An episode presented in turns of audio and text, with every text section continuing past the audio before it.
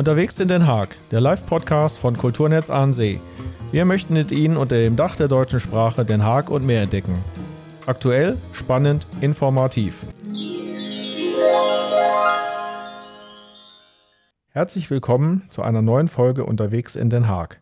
In unserer Serie Ein halbes Dutzend Maßnahmen gegen den kulturellen Corona-Blues möchten wir Ihnen in den kommenden Wochen sechs Vorschläge aus verschiedenen Bereichen der Kultur machen. Als Anregung, um im gegenwärtigen Lockdown trotzdem wenigstens etwas Kunst, Musik, Literatur und Geschichte genießen zu können. Ihnen fehlt in diesen Zeiten der Ausblick auf eine einladende Kaffeeterrasse und Sie vermissen es, endlich wieder in Ihrem Lieblingsrestaurant speisen zu können? Eine Ausstellung besonderer Art lässt zumindest wieder etwas Vorfreude aufkommen und gibt einen Einblick in vergangene Aussichten.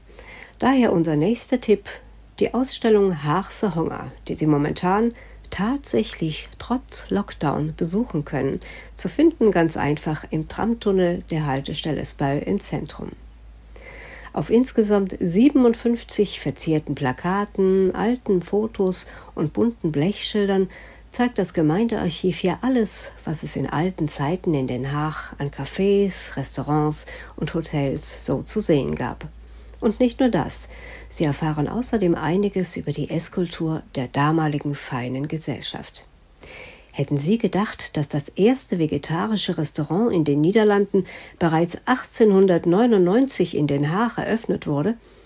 Für jene Zeit recht fortschrittlich, dennoch sicher kurios anmutend hingen an den Wänden des damaligen Hotelrestaurants Pomona in der Stadthaudeslaan gleich auch noch die Ernährungstabellen sowie die höfliche Bitte, nicht zu rauchen und keine Hunde mitzubringen. Das Pomona war übrigens so beliebt, dass man sich nach einigen Jahren vergrößern musste und in die Molenstraat umzog, dorthin, wo sich heute das Parkhotel befindet. Ein altes Foto zeigt die Köchinnen im Pomona bei der Arbeit.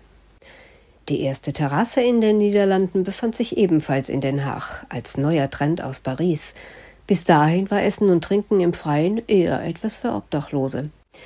Auf dem Plein vor der Societät de Witte wurden 1863 mit Genehmigung der Gemeinde einige Stühle und Tische aufgestellt, damit die Herren der Gesellschaft im Schatten der Bäume etwas trinken konnten. Hier wurden dann häufig geheime Gespräche geführt, aber man kam auch oft einfach nur, um gesehen zu werden. Doch nicht nur die feinsten Hotels in der Geschichte Den Haags mit ihren eindrucksvollen Einrichtungen oder die außergewöhnlichsten Restaurants mit raffinierten Speisekarten werden in der Ausstellung präsentiert. Denn durch den Wirtschaftsumschwung in den 60ern wuchs auch die Anzahl der Restaurants. Und wer in Den Haag in den 50er und 60er Jahren aufgewachsen ist, wird wahrscheinlich zum ersten Mal außer Haus bei einem Chinesen oder Indonesier gegessen haben. Sicherlich bei einem Gläschen Bier und ohne Essstäbchen.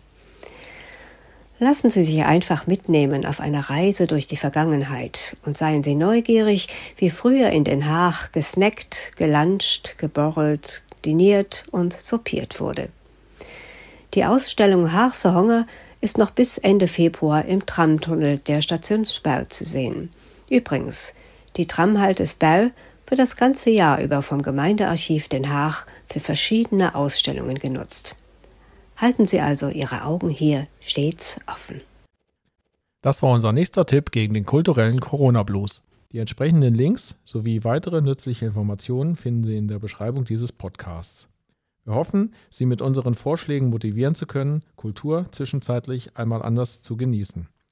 Wir müssen uns immer vor Augen führen, dass es allein an uns liegt, wie wir mit dieser schrecklichen Pandemie umgehen, auch im kulturellen Bereich.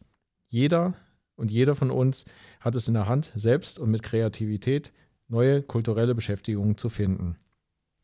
Lassen Sie uns gerne wissen, wie Ihnen die Vorschläge gefallen haben. Schreiben Sie uns dazu gerne eine E-Mail an info@kultur-ahn-see.nl. Die E-Mail-Adresse finden Sie auch in den Hinweisen.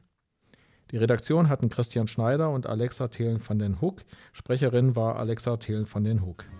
Folgen Sie gerne Kulturnetz an See auf der Internetseite kulturnetz-ahn-see.nl oder auf Facebook und Instagram. Sie können unseren Programmrundbrief erhalten oder unseren interessanten Den Haag-Blog abonnieren. Bleiben Sie gesund, bis zum nächsten Mal.